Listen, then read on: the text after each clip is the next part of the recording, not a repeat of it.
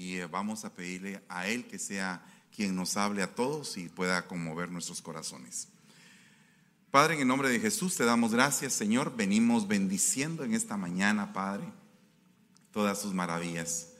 Lo que tú has hecho en nosotros, lo que nos has bendecido, todo lo que has hecho también en esta semana, en estos días, Señor, dando prueba indubitable de tu presencia en nuestras vidas. Te ruego, Señor, en esta mañana una palabra apostólica y profética, Señor, una palabra evangelística, pastoral y magistral, una palabra quíntuple que pueda capacitarnos para la buena obra y que nos pueda santificar, Señor, en el nombre de Jesús. Te pedimos también, Señor amado, por los que están enfermos, por los que se están recuperando. Te ruego allá en Guatemala por David Archila, Señor, en el nombre de Jesús. Bendícelo y sánalo, Padre en su situación de enfermedad. Y así también por todos los que están enfermos, Señor, en el nombre de Jesús, levántalos, envíales de tu ruaj, de tu aliento, y permite, Señor, que haya milagros, prodigios y maravillas en todos lados, Señor, haciendo evidente tu mano poderosa. Gracias te damos y te bendecimos, Señor. Amén y amén. Den un aplauso fuerte al Rey de la Gloria. Alabado sea Dios. Bueno, estaba viendo este, este eh, cortometraje, diría yo, este, este, ¿qué dijera yo? Este segmento de la vida en el rebaño.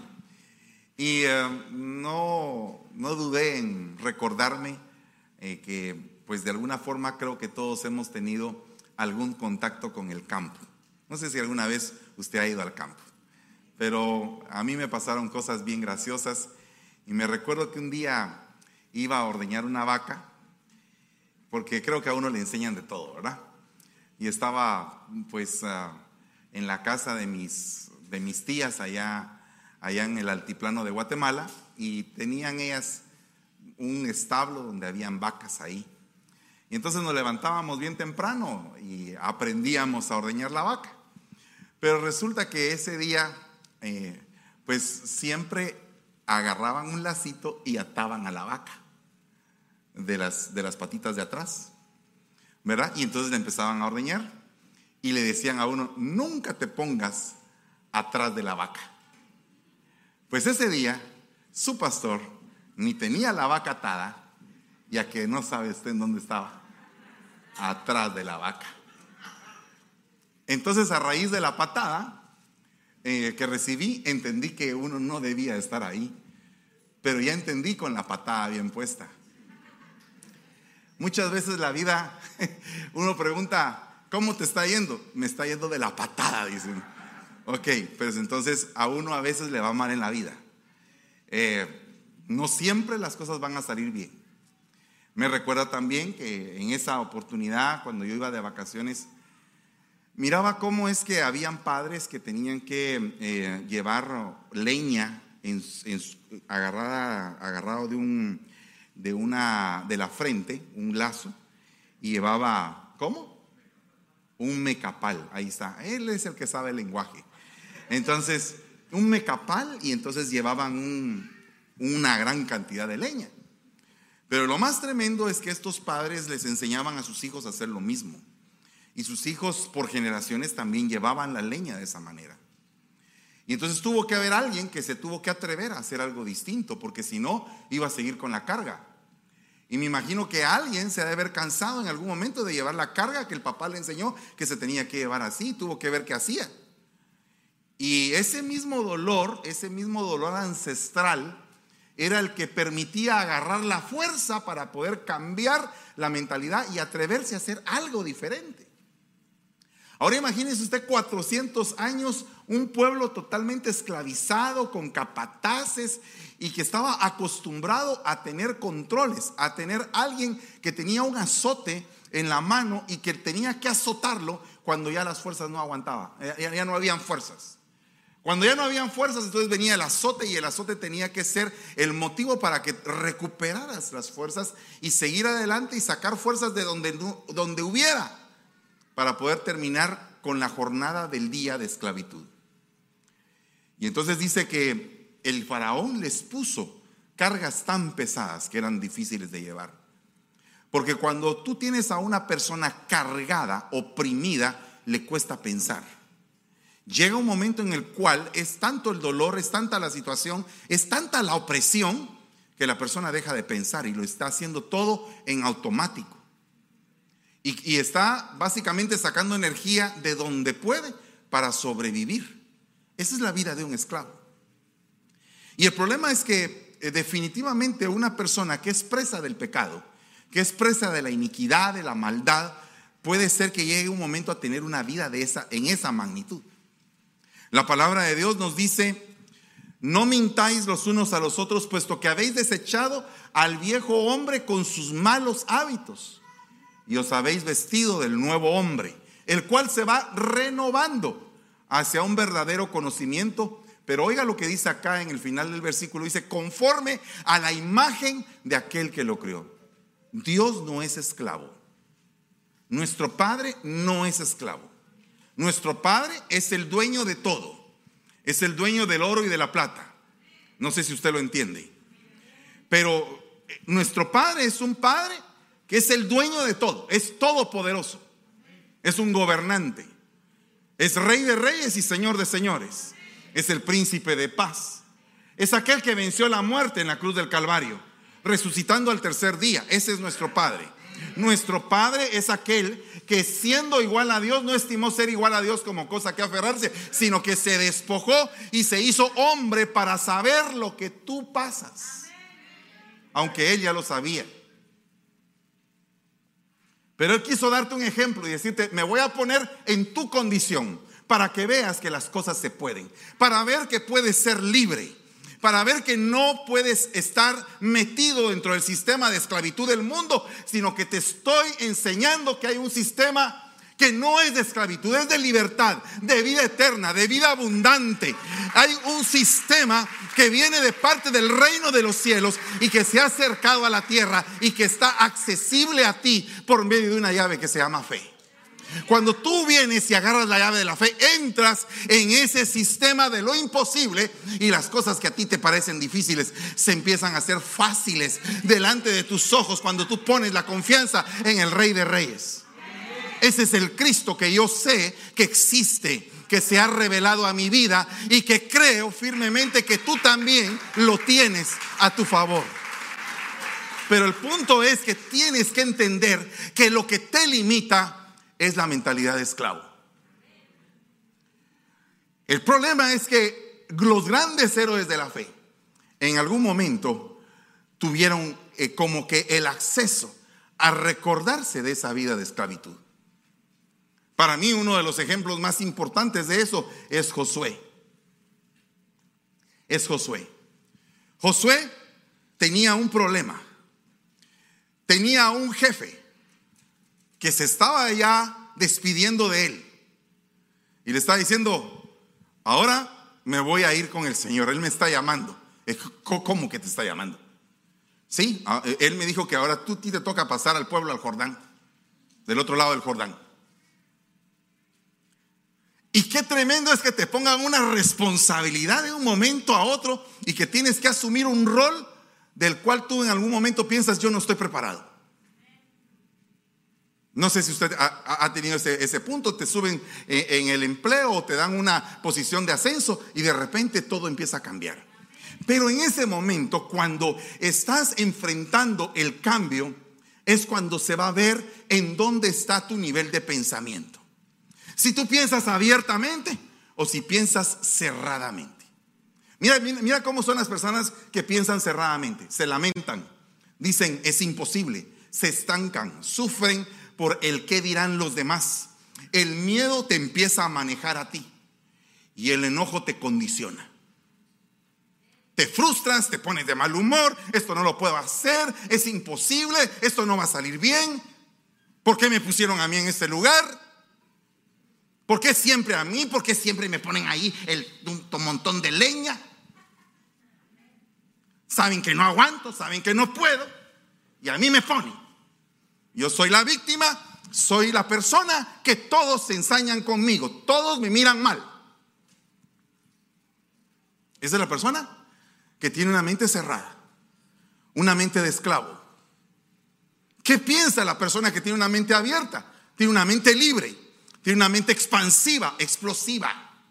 La mente explosiva es la que el Señor trabaja a través de la impartición de su Santo Espíritu en el día de Pentecostés. Cuando todos estaban reunidos, todos estaban como un solo hombre, estaban orando, estaban pidiendo, clamando y viene de parte de Dios la habilitación. Dios quiere habilitarte. Dios no quiere que estés estancado. Dios quiere hacer que tú te expandas. Pero hay un enemigo para eso que esa mente de esclavo está regida por el miedo, por el temor. Y no es el temor reverente al Señor, ese es otro tipo de temor. Ese es un temor de respeto, de reverencia, queriendo agradarle en todo tiempo. No es ese tipo de temor, es el temor a la incertidumbre, a que todo tiene que estar bien calculado. Cuando uno es pastor, ese es uno de los primeros temores que uno tiene que vencer. Porque cuando uno es pastor, muchas veces se le presentan unas oportunidades y uno dice, Señor, ¿y cómo voy a pagar? Y uno ve las cuentas y las cuentas, ¿y cómo voy a pagar? No puedo pagarlo. No puedo, no puedo, no puedo, no puedo, no puedo. Y esa mente te esclaviza y no te permite avanzar. Ahora imagínate a un Josué que tenía un, uh, un jefe que levantaba la vara y salía agua de la roca. Levantaba otra vez la vara y se abría la tierra y se tragaba a los rebeldes. Levantaba otra vez la vara y Dios, Dios mío, mejor que no levantara la vara. El tipo era un tipo de cuidado. Tenía un respaldo de Dios impresionante.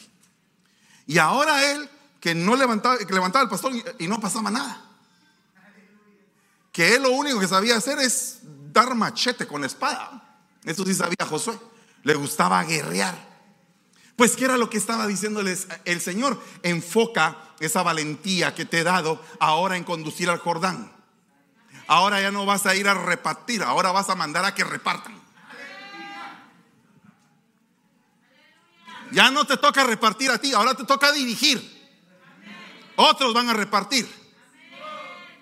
O sea, te estoy demandando a que levantes una generación de guerreros donde la mentalidad de esclavo que se quedó enterrada en el desierto ya no va a tener validez sino que ahora te estoy enviando a que tengas una mentalidad abierta, libre, expansiva, conquistadora, sin temor, con valentía. No temas, Josué, yo estoy contigo. No temas, Josué, así como estuve con mi siervo Moisés, así estaré contigo. No temas, no temas, esfuérzate y sé valiente. Yo estaré contigo a donde quiera que vayas, donde pongas la planta de tu pie, ahí será tuyo. Yo lo estoy declarando, dice el Señor. Te estoy diciendo que no te he dado un espíritu de cobardía.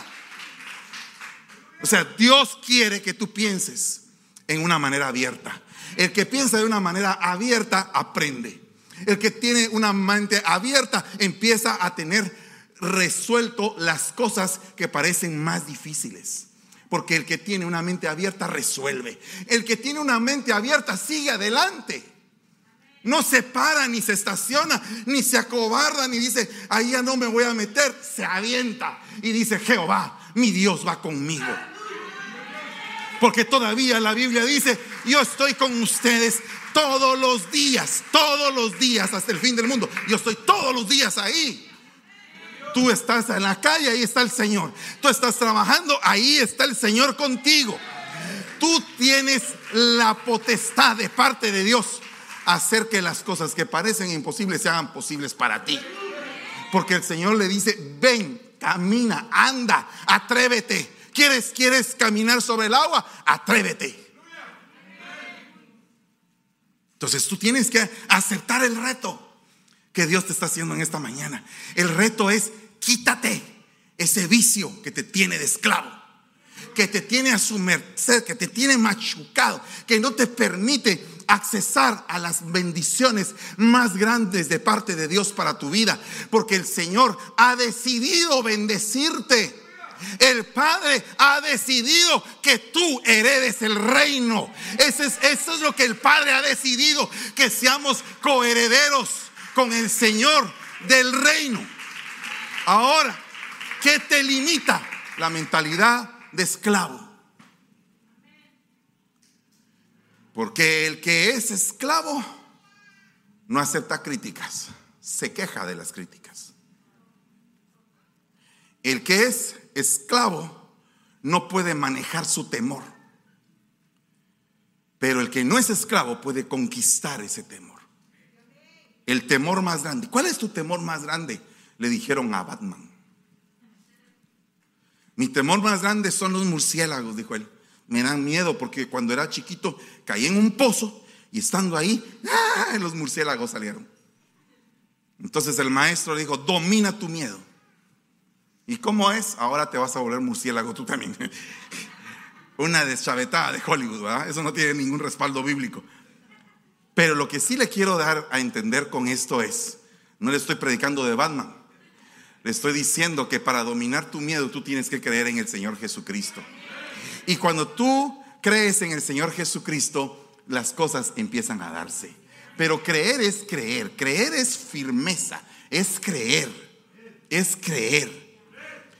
Y otra cosa, que la persona que, que tiene una mentalidad abierta mantiene un equilibrio en la vida.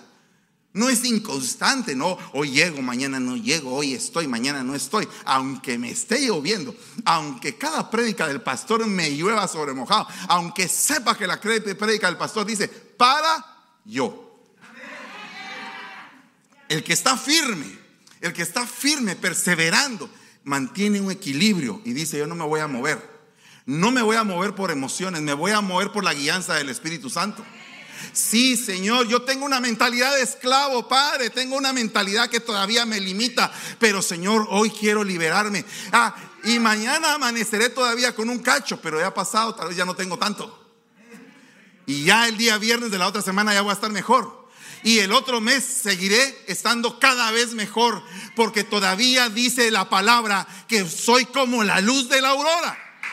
Voy de aumento en aumento hasta que el día sea perfecto. Entonces, no estés pensando cerradamente.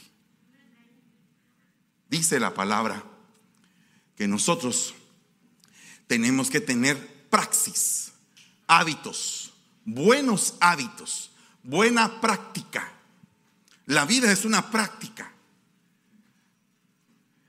Debes de practicar no comer tacos tantos. ¿Verdad? La, Ah, aunque hoy hay tacos. Ah, bueno, entonces tienes que practicar comer tacos hoy, pero no en la semana. Pero entonces el punto es, porque si no van a decir, ay hermano, habló mal de la cafetería. No, no, no, no yo no sabía que iban a hacer tacos hoy. Ya me metí en un conflicto. Toma tacos hoy, mañana hace dieta. Mañana proclama ayuno. Pero entonces el punto es que usted tiene que tener una práctica. Una práctica orientada a un propósito. ¿Hacia dónde va a dirigir esa práctica? Una función. ¿Cuál es la función que tú tienes en la vida? ¿Cuáles son tus hechos? Hechos de los apóstoles. Hechos. ¿Cuáles son tus hechos? ¿Qué es lo que tú haces? Para que la gente diga, uh, ese hermano, esa hermana son brillantes. O sea, hermanos, llega un momento en el cual la luz no solamente nos, nos alumbra, llega un momento en que la luz la tenemos adentro y alumbramos a los demás. Es diferente. Cuando Él dice que Él se ha metido dentro de nosotros, ¿en donde tenemos la luz? No seremos como aquellos cántaros que utilizó Gedeón que tenían la antorcha adentro del cántaro. ¿No será que esa antorcha confunde al enemigo? ¿No será que por fuera se ve solamente un simple cántaro, pero por dentro está el fuego del Espíritu? Y la trompeta sirve para declarar lo que hay en nuestra boca. Convocatoria, liderazgo, liberación, apertura de cárceles, perdón de deudas. ¿Para qué sirve la trompeta? Por eso es que dice, y si la trompeta da un, sonido incierto, ¿quién va a entender? O sea, nosotros somos trompetas de Dios, hermanos amados. ¿Cuál es el sonido que estamos sacando en nuestra boca? ¿Estamos sacando el sonido del fracaso o estamos sacando el sonido de una vida llena de fe? Llena de esperanza, llena de anhelos, de propósitos. ¿Cuál es el sonido que sacamos? Tenemos que saber sacar el sonido, hermanos. Porque todos dicen, proclamad libertad a los cautivos, declarar el año favorable del Señor. Pero ¿cómo lo proclamamos? Si la, ¿Cómo podría proclamar la trompeta un sonido de libertad cuando el que está con sonido de trompeta está esclavo?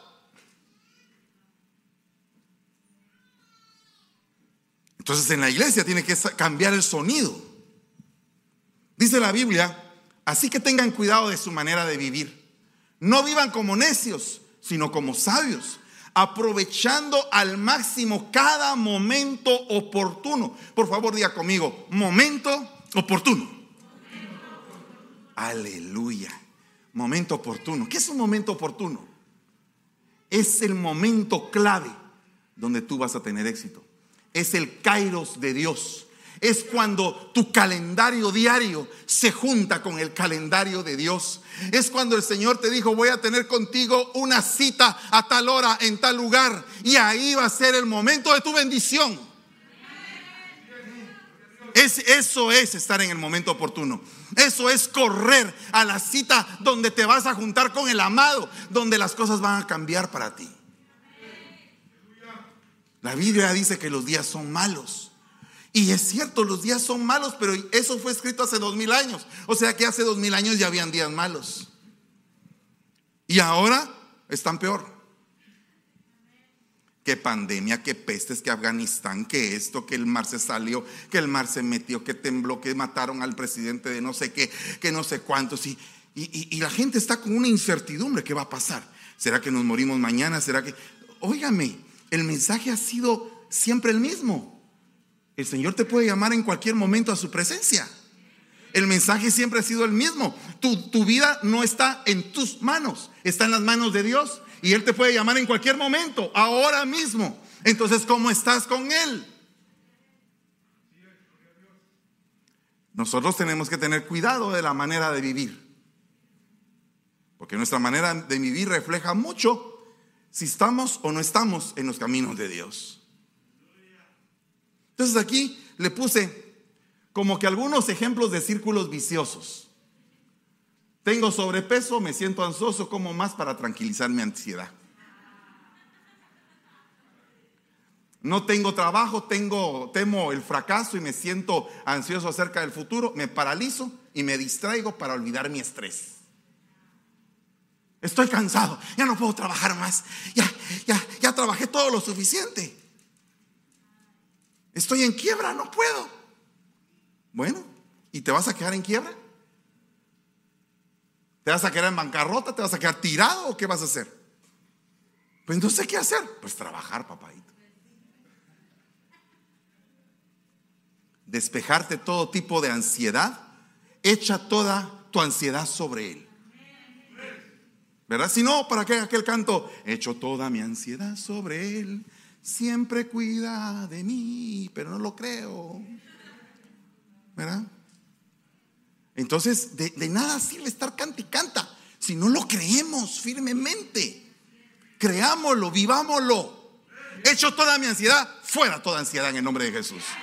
Hecho todo afán, fuera todo afán en el nombre de Jesús. Soy libre, soy libre, me declaro libre. Estoy libre de toda carga en el nombre de Jesús. Tengo que ver qué hago para cambiar mi rutina.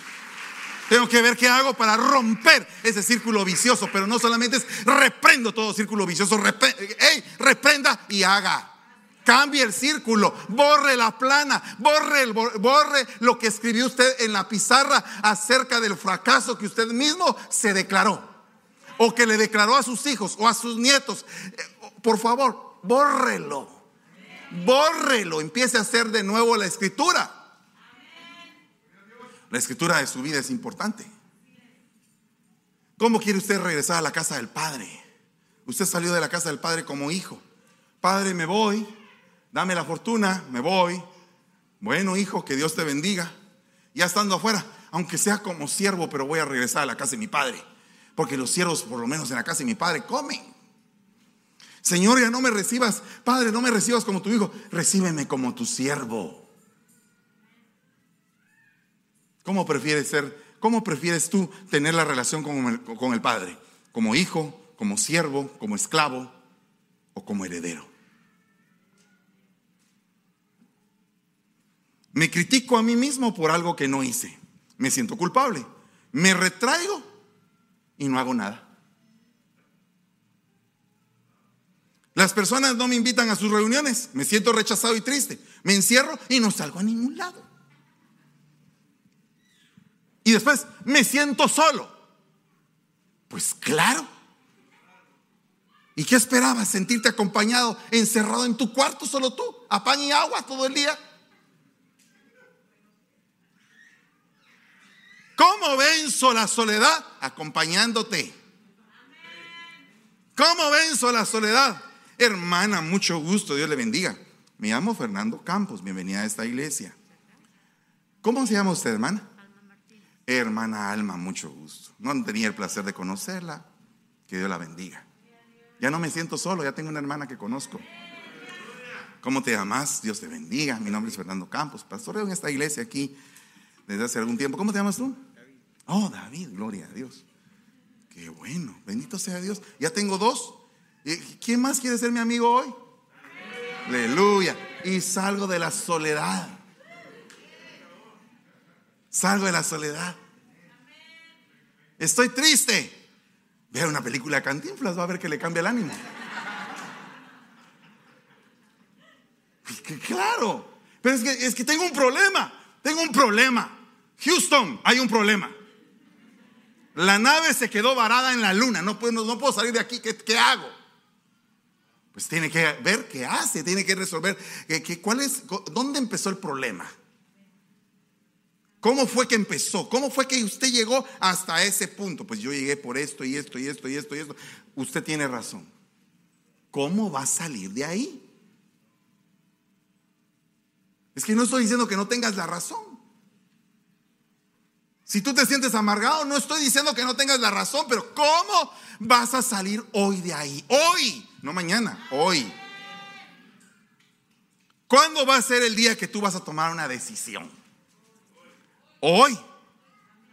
Hace algunos días estaba yo en un hotel, en no sé dónde de lugar, porque a veces ya ni me recuerdo dónde estaba, solo me recuerdo que estaba en el hotel. Yo siempre duermo, pero a veces hay hoteles donde uno no puede dormir muy bien, entonces uno se pone a pensar ahí, pensando, y estaba pensando y pensando, ¿y, qué tanto estaba pensando yo? En eso puse ahí el YouTube a ver una prédica, y entonces esa prédica tocó mi corazón y dije, oh, tengo que hacer algunos cambios. Por eso es que no me había permitido el Señor cerrar los ojos, porque quería que viera esa prédica. Entonces vi la prédica, cerré mis ojos y dije, voy a generar un cambio y voy a hacer esto. Ay, amanecí bien alegre, dice usted. No había dormido, porque no había dormido, pero al día siguiente tenía una batería para predicar. Impresionante. Yo dije, ¿de dónde me salió esta batería? Ah, porque había tomado una decisión que había dado paz a mi corazón y me había fortalecido esa decisión que había tomado. ¿Me entiende? Entonces, ¿por qué no tomamos decisiones? Porque nos da miedo, porque creemos que la decisión es demasiado fuerte, que no la vamos a lograr. Porque siempre es la misma cosa, ¿va? Uno a veces hasta, hasta uno mismo se ataca. ¿De qué te sirve, Fernando, que decidas tal cosa si mañana no vas a hacerlo? Pero da el primer paso, decídete y mañana averiguamos si lo haces o no. Pero si nunca te decides, tampoco vamos a averiguar que mañana pudo ser lo contrario. Puede ser que mañana, aunque te hayas decidido hoy, fracases y te tengas que levantar. O puede ser que la decisión de hoy fue tanta, tan, tanto poderosa en tu vida que mañana te levantaste con la energía suficiente para sobrepasar el obstáculo que tenías. Todo depende de la decisión que tú tomes. Entonces la primera mentalidad, la primera manera de pensar de un esclavo es el temor. Amén. Ese es el primer obstáculo que un esclavo tiene que enfrentar es deshacerse del temor. Ah, mándales a decir a los hebreos que a partir de ahora no les vamos a dar paja. pero la cuota de los ladrillos no va a bajar. Y que le paguen a pedir la paja a Moisés. Tal vez él les va a dar paja. Si encima de que te tienen bien aplastado, te quieren aplastar más. Porque no quieren tu liberación, quieren que vivas preso de la incertidumbre y del temor. Por eso es que la persona de doble ánimo no prospera, porque es incierto en todo lo que hace. En cambio, la persona que es de corazón firme, donde pone sus ojos, ahí va. Y le cuesta menos. Entonces, la mentalidad temerosa está descrita aquí. No habéis recibido un espíritu de esclavitud para volver otra vez al temor, sino que habéis recibido un espíritu de qué? Para que podamos como hijos clamar, Abba Padre. Abba Padre significa en castellano, papito, tú todo lo puedes hacer. Entonces, ¿cómo se libera uno del, del, espíritu de esclavitud? Teniendo paternidad. Reconociendo que en la paternidad hay un secreto impresionante que te hace liberarte de la mente de esclavo. Pero es que la mente de esclavo te podría acompañar por una gran cantidad de tu vida si tú no te liberas de esa mente. Sansón era un hombre ungido de Dios, apartado desde el vientre de su madre, había sido dedicado para ser nazareo y sin embargo, él vivía con una mentalidad de esclavo. Aquel hijo pródigo que se había ido tenía una mentalidad de esclavo. Y su vida se fue desarrollando a tal punto que llegó a estar con los cerdos con una vida peor que la de un esclavo. Y Josué ahora se enfrentaba al espíritu de esclavitud. ¿Por qué? Porque Josué tenía que romper con el temor de poder pasar al pueblo al otro lado del Jordán. ¿Y cómo iba a lograr eso? Pues porque dice, pasar al otro lado del Jordán. Ah, esto tiene como que un efecto en mi mente y me hace pensar que no podría conquistar si antes no me humillo. Porque la palabra Jordán significa el que se humilla. Y para entrar a Canaán no podías entrar con una mente muy altiva. No podías entrar diciendo, ah, mi mano y mi poder es la que va a hacer que conquiste Canaán. No, no podías entrar así. Tenías que entrar sabiendo que el capitán de tu ejército tiene que ser el Señor. Cuando se le apareció el Señor a Josué, le dijo, ¿tú eres de los nuestros o eres de los extraños? Y esa cristofanía le expresó y le dijo, sabes, yo vengo como el capitán de los ejércitos del Señor. Perdón. ¿A quién lo habían mandado a ir al frente? A Josué. ¿Quién era el jefe? Josué. ¿Y por qué para conquistar en ese momento Canaán tuvo necesidad de una autoridad todavía más grande que la que él tenía? ¿Qué era lo que estaba venciendo Josué? Para que se presentara el capitán de los ejércitos de Jehová. Y le dijo, oye, yo estoy de tu lado. Yo vengo a, comandar este ejército. ¿Qué dijo él? Se postró y lo adoró. Y yo voy a hacer lo que tú digas. O sea, se puso bajo el amparo de aquella poderosa cobertura. Entonces muchas veces nosotros no entendemos lo que es el manto de paternidad. Porque probablemente venimos con nuestra paternidad dañada. Probablemente hubo un padre ausente, un padre insípido, un padre mundano, un padre corrupto, un padre miserable, un padre que era torturador, no era corregidor, sino que era un padre que torturaba a sus hijos.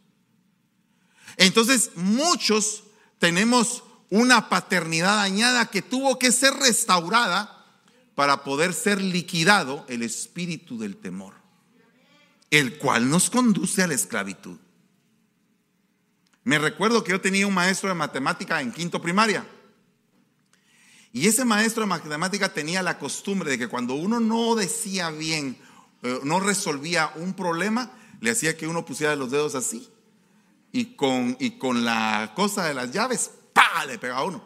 Era un dolor terrible. Entonces, ya cuando uno contestaba, ya, ya, ya uno ya estaba esperando el cuentazo. Ya, ya era una presión, ya no era un agrado la clase sino que era una opresión la que había. Y muchas personas en el Evangelio han vivido en base al temor, no en base al amor. Se van a ir todos al infierno, dice alguien por ahí. Y, y el pueblo contesta, amén.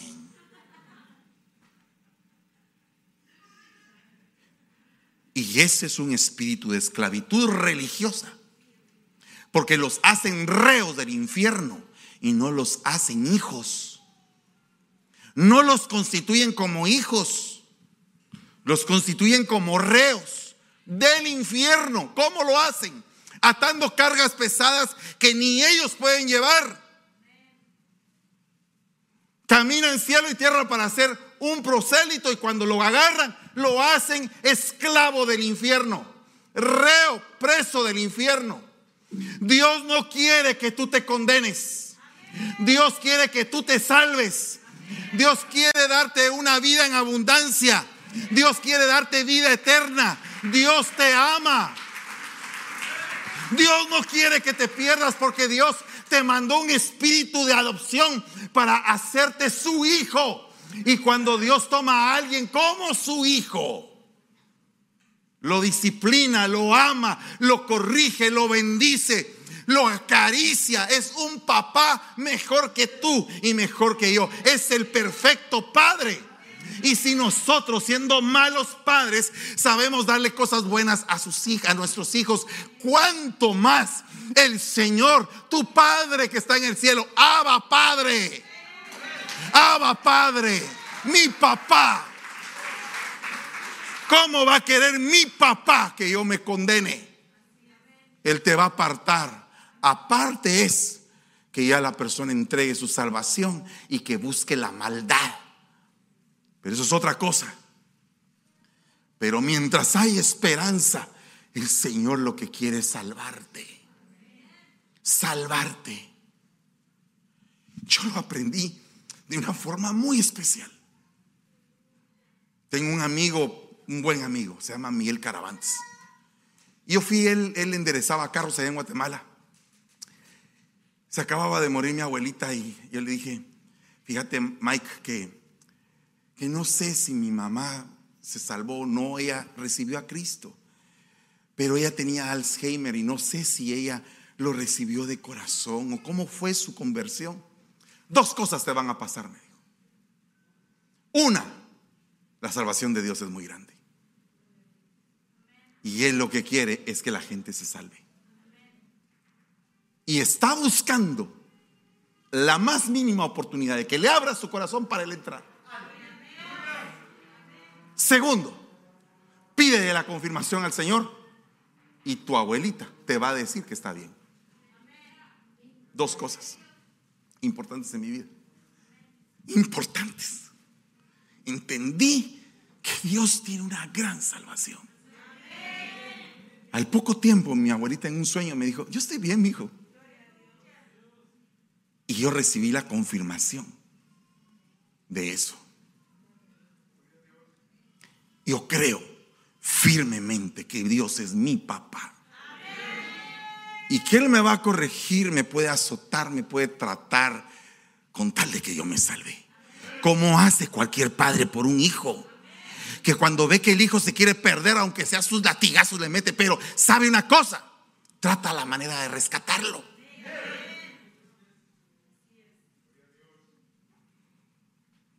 Conozco un caso de, de, un hijo que llamó a la policía porque su mamá lo estaba corrigiendo. Y cuando llegó el policía, le dijo a la mamá, aquí hay dos opciones. Una es que yo no lo corrija y que después tú lo tengas que corregir en la calle. Y otra cosa es que tú me dejes que lo corrija yo aquí. Y el policía le dijo, obedece a tu madre, patojo, y te callas la boca. Porque cuando hay una autoridad, cuando hay un amor que, se, que es un fuego, cuando tú te sientes amado, cuando te sientes acogido por ese calor que te quema o te envuelve. Porque así es el amor de Dios. El fuego de Dios o te envuelve o te consume. Pero yo quiero que me envuelva. Y yo quiero que a ti te envuelva también. Esta mañana es una mañana de fuego. Es una mañana para que tú le digas al Señor, yo quiero que tú me envuelvas con tu fuego, que me des calor, que quemes todo aquello que no me está sirviendo. Quema esa mentalidad de esclavo, quémala. Y dame la oportunidad de ser como aquellos ministros que cuando fueron envueltos en el fuego de tu Santo Espíritu hicieron cosas impresionantes. Porque solamente la persona que tiene ese poder de Dios puede hacer cosas más allá. Ponte de pie en el nombre de Jesús. Esta mañana es una mañana muy profética. Dile al Señor, yo quiero que quemes este vicio. Si tienes algún vicio, sea cual sea, si es un vicio de pornografía, si es un vicio de drogadicción, de cigarro, de alcohol, si es un vicio de, demasiado internet y tecnología que te tiene absorto, si, es un vicio de mujeres, sea cual sea, o de hombres, sea cual sea el vicio, esta mañana se puede entregar delante de Dios y decir, quema con tu fuego ese vicio y dale libertad a mi espíritu para que pueda conquistar Canaán. Si tú tienes la necesidad de pasar al frente, puedes venir. En el nombre de Jesús. En el nombre de Jesús. En el nombre de Jesús, toda mentalidad de esclavitud esta mañana venimos ministrando la paternidad de Dios. La paternidad de Dios. Tú que te has sentido huérfano, muchas veces tal vez sin un respaldo de un padre, o te has sentido que te hizo falta instrucción en la vida, y que tu paternidad está fragmentada por alguna razón, principalmente por aquella donde tuvimos malos padres, dice la palabra, y somos malos padres. Pero aún en medio de todo eso, aún y cuando tu paternidad haya sido fragmentada hoy, el Señor te está diciendo, ya no más temor, ya no más temor, sino que ahora, amor el perfecto amor, que es el amor del Padre, echa fuera todo temor. Si tú tienes tus ojitos cerrados, dile, Señor, yo quiero sentir de tu amor. Quiero que consueles mi corazón, Señor. Quiero que consueles mi corazón. Quiero que me llenes, Padre Quiero que me satures de tu Santo Espíritu. Quiero que conmuevas mi vida, Señor, y, me hagas entender tus caminos. Quiero tener la mentalidad de Cristo, Señor, y mi mente que sea la mentalidad de tu Hijo. Señor, quiero tener poder para vencer todo tipo de pecado, de vicio, de atadura, de ligadura, en el nombre de Jesús. Venimos desautorizando, desarraigando, derrocando, arruinando toda obra de maldad. Toda mente de esclavo, hoy la venimos desarraigando de nuestra mente. Hoy venimos accesando a una mentalidad, a la mentalidad de Cristo. Desautorizando todo temor. Echando fuera todo temor que haya sido producido por una mala paternidad aquí en la tierra. Todo temor que haya ocasionado inseguridad a la hora de tus decisiones. Todo temor que te hayan infundido para poder seguir adelante y tomar pasos firmes de conquista. Todo temor, todo temor lo reprendemos.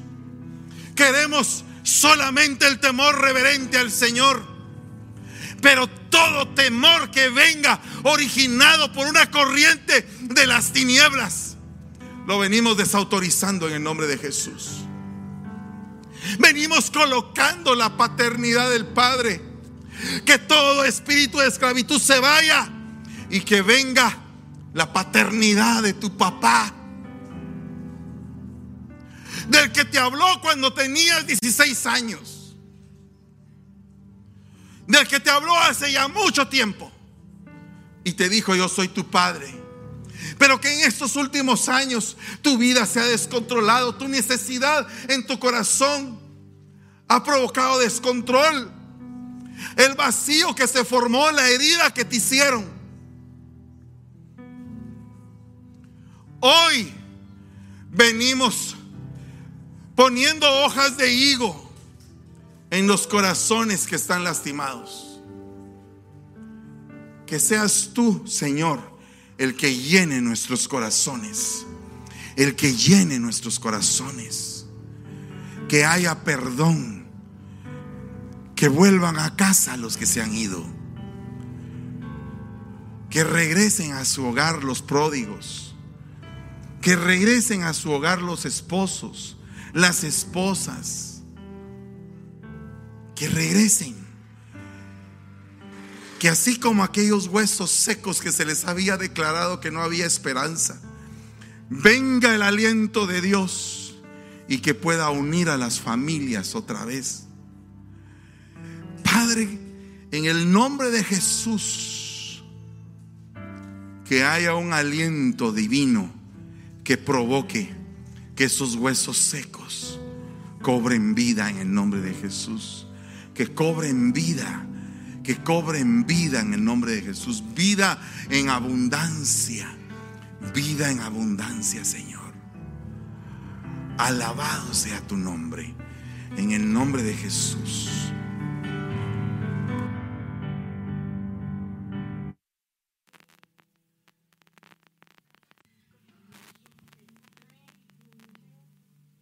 Le damos muchas gracias a Dios primeramente porque Él siempre nos habla a ti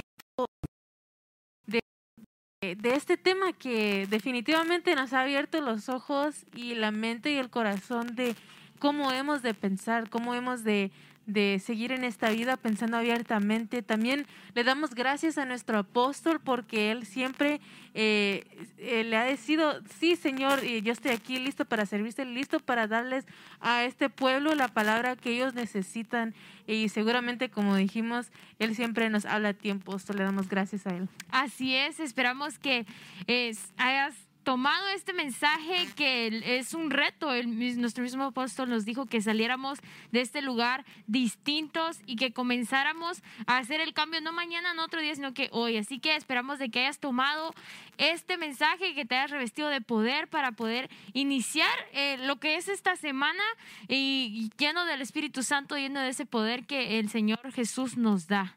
Amén. Si te impactó este mensaje, si si fue algo que tú piensas que puede ser también para alguien más, compártelo, no te quedes con este tema, con esta bendición, con ti misma, como no, no es solo también, digamos, eh, espiritual, sino también es práctico lo que escuchamos hoy, así que compártelo quizás ahí en tus redes sociales, repostéalo, uno no sabe quién lo pueda ver, quién, eh, para quién puede hacer esta palabra, pero sabemos que su palabra siempre llega al corazón correcto, al momento correcto. Así, Así que es. también mándalo ahí a tus familiares en, por mensaje o por Messenger. Y también en YouTube, ahí siempre también lo puedes compartir. Eh, siempre búscanos, eh, como lo dijimos al principio, eh, nos puedes encontrar en Facebook como Ministerio de Benecer Contra Costa. No te olvides siempre de darnos un like y Benecer Contra Costa en YouTube. Así es, estamos ya eh, preparados. Si tú quizás no, no pudiste estar aquí con nosotros estos dos servicios, pero hay servicios con nuestra iglesia hermana en San Francisco comienzan a las 3 y a las 5.30 de la tarde, así que no estás todavía eh, demasiado tarde, tu oportunidad se perdió, no puedes todavía llegar, puedes enviar un mensaje a ellos diciendo cuántas personas van a llegar. Ellos, sus servicios se comienzan a las 3 y a las 5.30, puedes verlo también en la transmisión en vivo y de verdad que el Señor nos tiene muchas oportunidades para nosotros para que podamos venir a su casa y no solo en servicios los días domingos, sino que también iniciando la semana. Amén, así es. Tenemos palabra cada día, palabra nueva, palabra fresca, palabra y revelación que viene de parte de Dios por su gracia. Los lunes empezamos siempre a las 7 de la noche ahí en Facebook con nuestro discipulado general seguido por el estudio pastoral que siempre es dirigido por nuestro apóstol o sus invitados especiales. Los martes a las 6 de la tarde a través de Zoom estamos todos los jóvenes conectados ahí para nuestro discipulado general. Si quieres la información, puedes mandarnos un mensaje. También después, eh, enseguida, viene a las siete y media nuestra escuela profética. Esto es en Facebook, seguido por nuestra escuela evangelística a las ocho y media de la noche. También cabe mencionar que a la misma hora, a las ocho y media, eh, a través de Zoom, esta casa tiene sus clases de doctrina. Si tú estás en esas clases o quisieras estar, quisieras aprender más de su palabra, puedes meterte también a esas clases, te puedes inscribir Así con es. el número en la pantalla. Tenemos clases de corderitos que son para todos los nuevos integrantes de esta iglesia que quieren saber más de la visión y la misión de este ministerio. Y también tenemos clases de doctrina básica y doctrina intermedia. Así es también. Los miércoles, los jueves y los viernes te invitamos a que puedas conectarte con nosotros en nuestros distintos servicios a partir de las 7.30 de la noche. Los miércoles estamos en noches matrimoniales para toda la familia, para matrimonios jóvenes, para matrimonios que quizás cuestan sus testimonios de todas las maravillas que el Señor ha hecho a través de su matrimonio los jueves. Nuestra pastora Debbie Campos está en, nuestro, en devocionales para toda la familia, para todos. Y los viernes está en la aljaba del salmista, eh, ministros invitados, hablando de la alabanza. Amén. También sigue mucho también para nosotros jóvenes. También el miércoles a las siete y media aquí tenemos eh, nuestro servicio de jóvenes en la 13041 San Pablo Avenue. Es presencial, así que Sí. eh, ven, eh, si quieres venir, mándanos también un mensaje. Están las puertas abiertas para todos ustedes jóvenes en la área de la. Bahía. Y también virtualmente a las 5 de la tarde los sábados tenemos nuestro servicio en inglés, así que puedes venir también, eh, perdón, te puedes conectar ahí en Facebook y también le puedes mandar eso a todos tus amigos de la escuela que quizás no hablan Así español, pero hablan inglés. Sí. Tenemos también esa oportunidad tan linda. Así es, y los domingos comenzamos con todo a las 9 de la mañana, a las 11.30 de la mañana, en nuestros servicios acá en Contra Costa y también nuestra iglesia hermana, sus servicios a las 3 de la tarde y a las 5.30 de la tarde. Así que es una, es, gracias a Dios estamos llenos, agenda llena también. Este sábado, en septiembre 4, estamos también en una santa convocatoria, todas las iglesias, de todos los las áreas posibles acá de la bahía, todas las iglesias, ministerios de Benecer, vamos a tener esta santa convocatoria, alabanza, ministerios de Benecer, San Francisco va a estar ahí, nuestro apóstol va a estar ahí, así que te invitamos, inicia a las 9 de la mañana y prepárate porque es, es una fiesta lo que se va a hacer ese día en Gilroy. Amén, hermanos. Así que ya llegamos al fin de este día aquí en Contra Costa, pero como dijo Gloria, no termina. Todavía tienes tiempo si quieres llegar allá a la iglesia en San Francisco, empezar a las 3. Eh, nos, nos, siempre nos da mucha emoción de poder tener esa bendición, de poder saludar, saludarlos y también darle a ustedes la despedida. Hoy ha sido un día bendecido, lleno de, de alegría, de gozo, de victorias. Hemos visto eh, que el Señor ya está trabajando en todas nuestras vidas y siempre seguirá trabajando para Así ayudarnos es. a recuperar lo perdido en nuestras Mm. vidas. Así que De parte de todo este equipo de producción, equipo de alabanza, todos eh, los servidores de esta casa, el equipo apostólico y pastoral, les mandamos a ustedes muchas bendiciones en su casa. Amén. Nosotros somos Restauración, Ministerios de Benecer contra Costa. Una palabra que a mi corazón hoy trae aliento y restauración. Se abre el cielo un camino nuevo en Ebenecer. Restauración, Ebenecer contra Costa. Restauración Ebenecer San Francisco te invita a su santa convocatoria de restauración.